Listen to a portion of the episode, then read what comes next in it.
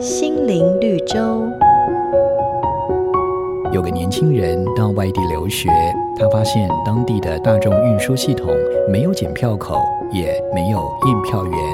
于是他利用这个管理上的漏洞，经常逃票搭车。四年过去，优异的成绩让他成功的面试到一间跨国企业的工作。然而就在到职的前一天，却意外接到公司取消录取的通知。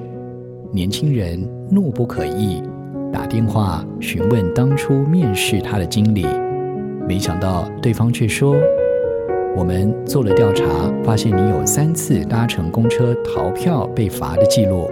虽然你的专业符合公司需求，但是我们更需要一个尊重规则和值得信任的伙伴。”为人诚实可以弥补才智上的不足，但是聪明却无法遮掩一个人道德上的缺陷。圣经上说：“不可使慈爱、诚实离开你，要系在你颈项上，刻在你心板上。把持操守甚为重要，因为它关乎一个人的价值。”每个打动人心的故事，都是驱使我们改变、让我们成长的力量。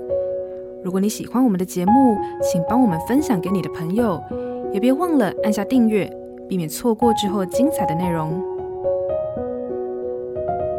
瑞圆银楼与您共享丰富心灵的泉源之旅。